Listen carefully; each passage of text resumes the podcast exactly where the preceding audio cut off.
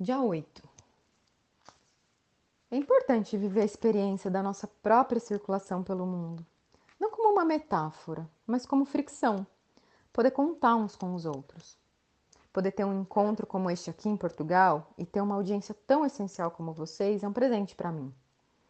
Vocês podem ter certeza de que isso me dá o maior gás para esticar um pouco mais o início do fim do mundo que se me apresenta. E os provoco a pensar na possibilidade de fazer o mesmo exercício é uma espécie de Tai Chi Chuan. Quando você sentir que o céu está ficando muito baixo, é só empurrá-lo e respirar. Como os povos originários do Brasil lidaram com a colonização, que queria acabar com o seu mundo?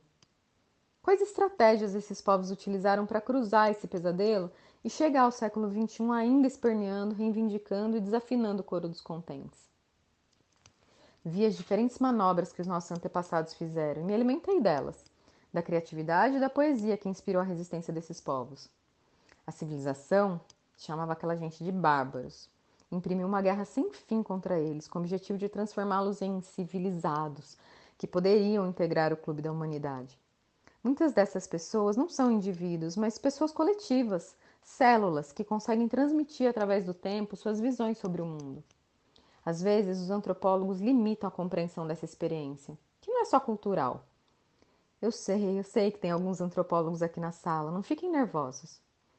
Quantos perceberam que essas estratégias só tinham como propósito adiar o fim do mundo? Eu não inventei isso, mas me alimento da resistência continuada desses povos, que guardam a memória profunda da terra.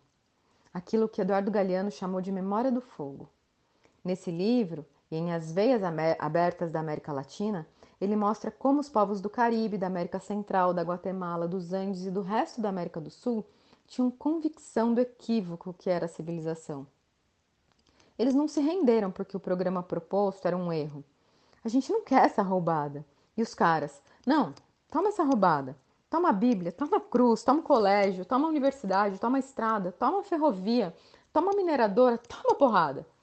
Ao que os povos responderam: Que isso, que programa esquisito. Tem outro, não? Até amanhã, gente.